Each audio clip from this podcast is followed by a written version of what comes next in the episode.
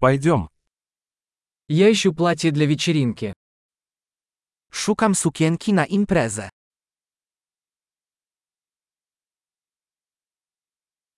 Мне нужно что-то немного необычное. Potrzebuję czegoś trochę fantazyjnego.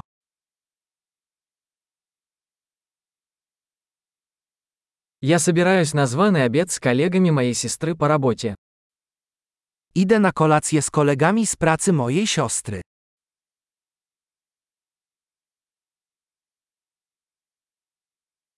Это важное событие, и все будут одеты. To ważne wydarzenie i wszyscy będą ubrani odświętnie.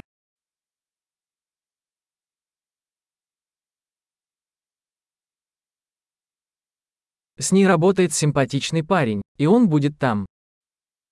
Pracuje z nią przystojny facet i on tam będzie.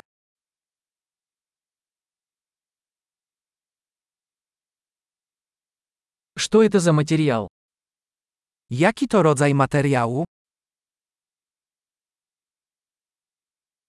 Мне нравится, как он сидит, но я не думаю, что этот цвет мне подходит. Podoba mi się krój, ale wydaje mi się, że ten kolor nie jest dla mnie odpowiedni.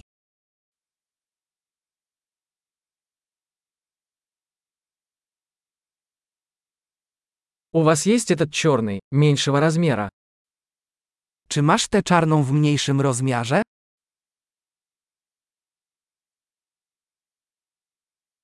Хотелось бы, чтобы вместо пуговиц была молния. Szkoda tylko, że zamiast guzików ma zamek.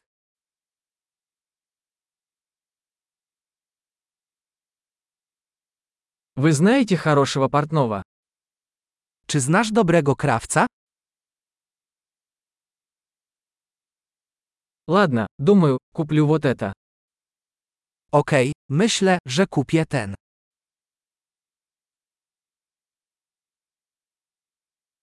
Теперь мне нужно найти подходящие туфли и сумочку. Teraz muszę znaleźć pasujące buty i torebkę.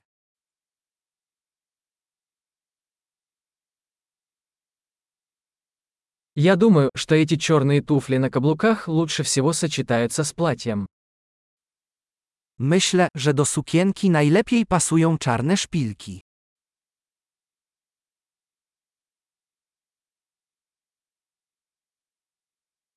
Эта маленькая сумочка идеальна.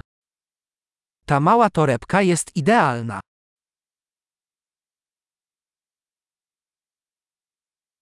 Он маленький, поэтому я могу носить его весь вечер, не болея плечо. Jest mały, więc mogę go nosić przez cały wieczór bez bólu ramion.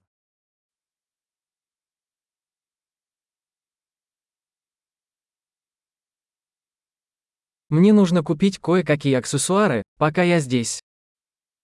Powinienem kupić jakieś akcesoria, skoro tu jestem.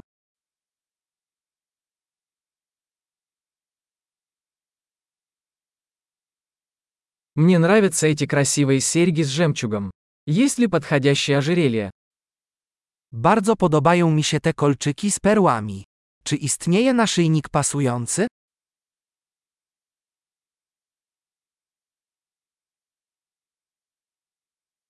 Вот красивый браслет, который будет хорошо сочетаться с нарядом. Oto piękna bransoletka, która będzie dobrze pasować do stroju.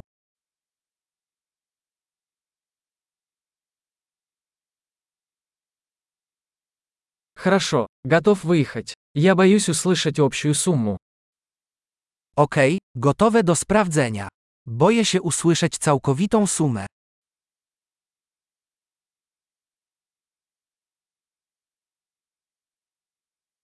Я рада, что нашла все, что мне нужно, в одном магазине.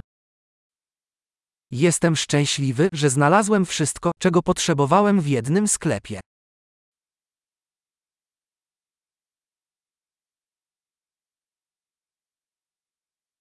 Теперь осталось придумать, что делать со своими волосами.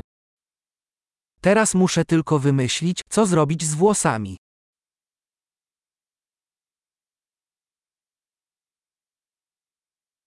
Приятного общения.